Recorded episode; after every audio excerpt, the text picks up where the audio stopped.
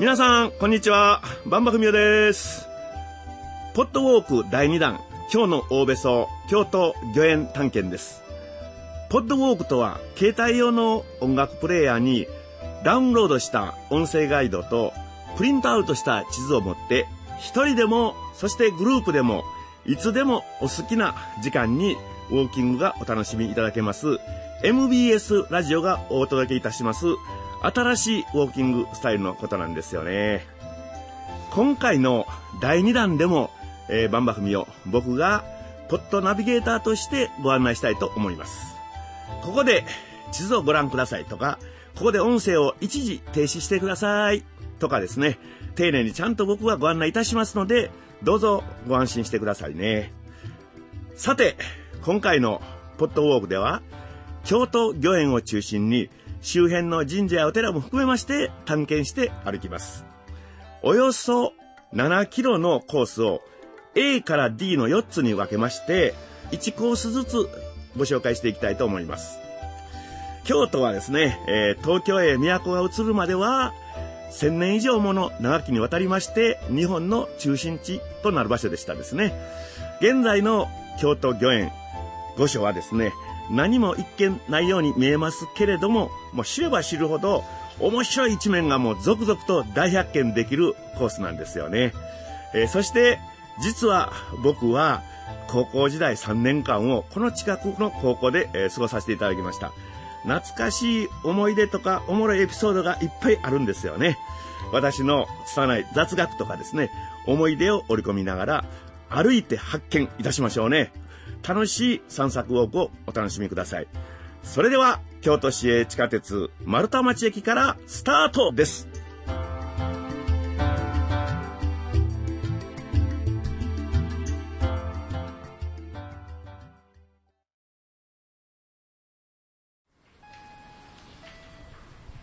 さあ、京都市営地下鉄烏丸線丸太町駅一番出口からの出発でございます。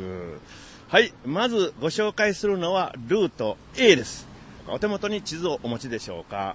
左手に御苑の石垣を見ましてですね、地図に沿って境町御門へ向かって一緒に歩きながらお話をしていきたいと思います。えー丸太町通りといえばですね、京都の通りの名前を覚えるですね、わらべ歌があります。僕ちょっとあの京都人じゃないので下手くそですけど、真似しながら歌います。丸竹恵比寿におしおいけ、姉さん六角タコ錦とこうなるわけですよね。今の歌の一番最初に出てくる丸が丸太町通りの丸なんですよね。この歌は、ま、江戸時代、子供たちに京都の通りの名前を覚えるために、ま、作られたということになっております。丸竹恵比寿におしおいけ、姉さん六角タコ錦。まあ、もっと子供たちは上手やったと思いますけども、江戸時代の子供たちも、あるいは最近の子供たちも、この通りを歩きながら歌っているのではないでしょうかね。さあ、そんなところで、今日の大べそである、御苑の正面に面します、丸太町通りを一番初めに数えたということだと思います。えーこのコースも御苑の正面からスタートしようとですね、丸太町通りから今歩いてるわけでございますね。それでは、境町御門に向かって歩いていきましょう。今日もええ天気ですよ。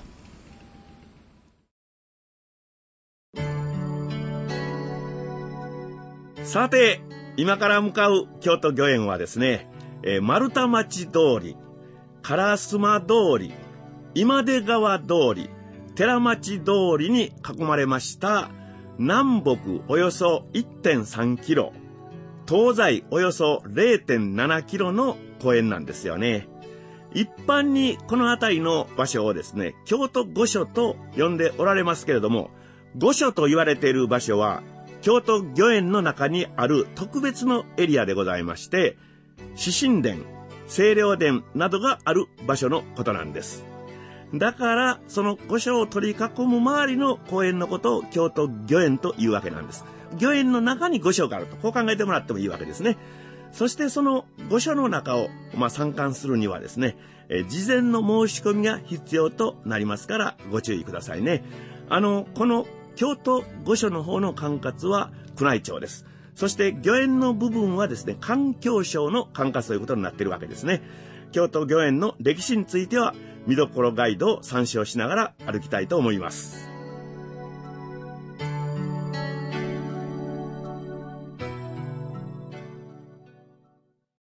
さあ、だんだん境町御門に近づいてまいりました。急ぐ必要は決してございません。自分の歩くスピードで行きたいですね。あの、境町御門に来ましたらですね、この音声ガイドを再び再生していただきたいと思います。それでは一時停止してくださいね。フリーウォークの時間でございます。あなたの発見を期待しております。何か面白いもの見つけてくださいね。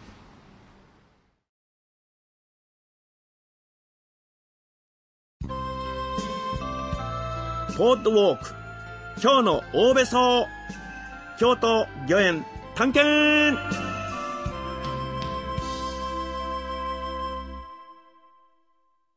はい、えー、境町ごまへやってまいりました。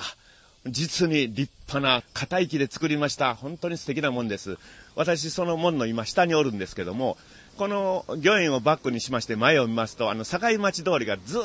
とまっすぐですね、かなり向こうまで見渡せるぐらいついております。そしてこのくーっと体を180度今中へ向けました。で、そうしますと私の目の上に境町御門のですね、えー、河原が見えます。そして河原の間に、えー、綺麗な青空というんですか、白い雲が見えてるわけですね。今自転車が来ましたのでちょっと避けたいと思いますが、さあ、そのまま御苑、御所へ入っていきたいと思いますね。さあ、入っていきましょう。地図に沿ってこのまま進みましょうね。うわー、これはすごいですね。えー、広いんですよね。もうびっくりいたします。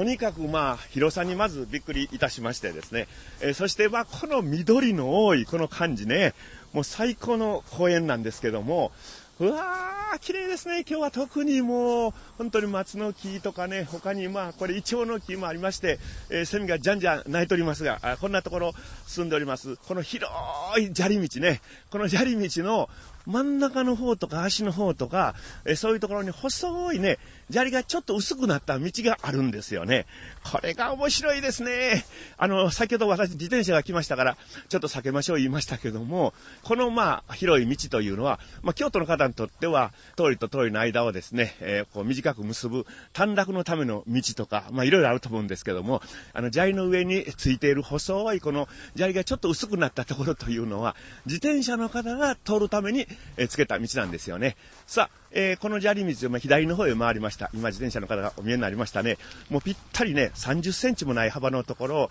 うまいことこうね、外れんように乗っていかれます。私も高校時代にこう自転車でちょっと通ったこともあるんですけども、これを外れますと、この砂利でですね、えー、焦げそうになるんですよね。で、いつ頃からこの砂利道がついたんかとかね、誰がつけたんかということ、よくわからないんですけども、ぴったりとこの自転車が、本当に10センチもずれずに、うまいことこうね、通っていくというのが面白いですね。まあ、あの、京都の人っていうのは、非常に気質的に言いますと保守的であり、かつまた革新的であると言っておりますけども、そういうところが、こう、この道にも現れてるんじゃないかというようなことも考えております。僕はふと今思い出したんですけども、アフリカのサバンナの上を気球に乗ってずっと、まあ、あの、2、3時間旅したことあるんですけども、そのサバンナの下にもこういう獣道でですね、こんな道がいっぱいついておりました。そんなこともふと思い出しております。さあ、地図に沿ってこのまま進みましょうね。このまま左の方へ皆さん歩いていきましょうね。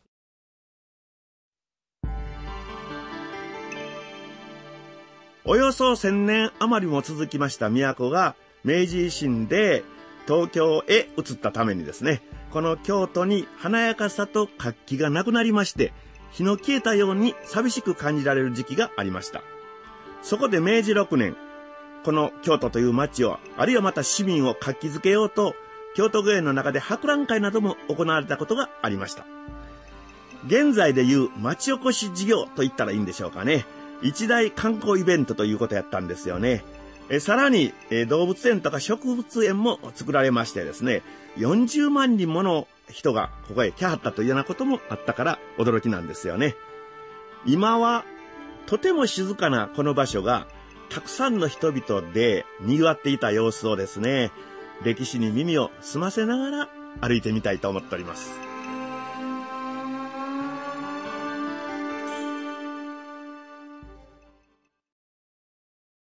え、さて、あの、左手の方をちょっと見ていただきますとですね、ここにあの、看板が立っておりまして、九条亭跡と書いておりますね。そしてまたその九条亭についての説明がございます。ここはすごい場所やったんですよね。そして皆さんちょっとこれ確認したいんですけども、今まあ砂利の大きな道があります。そしてあとはですね、芝生が引いてまして、その中に大きな本当に立派な、もう惚れ惚れするような松の木からいろんな木が植わってるわけなんですけども、一見この御苑と言いますと、こう広いとこという印象をね、京都市民の方でもお持ちになってると思うんですけども、実はこの九条亭をはじめ、この九条亭っていうのはすごい打ち合ったんですけども、えー、この広場のほとんどがですね、この砂利道も含めまして、えー、明治維新まではですね、びっしりとこれ、あの、家が詰まってたんですよね。宮家屋とか、公家屋とかいうような、まあ、あその上流階級っていうんですか、そういう方々が、まあ、御所を取り囲んで、本当にびっちりと詰まってたということで、えー、明治維新以後こんなに広くなったんですけども、この九条亭でございますけど、まずあの、これね、ちょっと歩いていきましょうか。ここにあの、太鼓橋のような橋があるんですけども、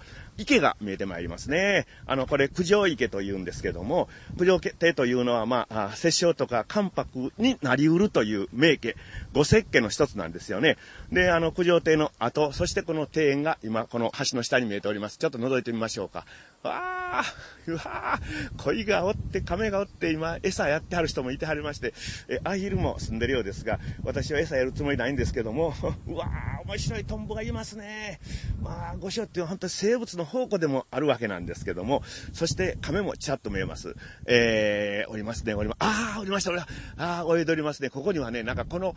池の主という大すっぽんがおるという噂もあるんですけども、これはちょっと今、そう簡単に現れてくれへんと思いますが、今下におります亀は草亀やないかと思うんですけども、まあ、もともとこの京都の御所というのは、まあ、琵琶湖疎水ができますね。あの琵琶湖疎水の、まあ、一つの大きな目的は御所の中にですね、水道を引いて防火用水にするっていうのも目的の一つやったと言われてるんですけども、まあ、そういう時に、ひょっとしたら琵琶湖から来た魚がですね、まあ、平成4年にその琵琶湖疎水の水は断ち切られるわけなんですけども、あ、厳島神社があるんです。今ちょっとね、お参りの人の鈴の音も聞こえてきましたけども、まあ、それで、今は琵琶湖疎水は来てないんですけど、その時に来ました魚が、ひょっとしたら大きなったんちゃうかいな、というような感じがいたしますね。まあ、あの、琵琶湖疎水がなくなりましたのが平成4年でございまして、それからあとこの御所の中の水はですね、地下水というんですか、井戸水を使用していると。まあ、そんなところで大変気持ちのいいお庭でございます。そしてね、何よりも一番大事なことはちょっと僕忘れてましたんですけども、目の前に、まあ、サルスベリのもう本当に立派な木があって、それにちょっと影に隠れてるようにしましてですね、九条手の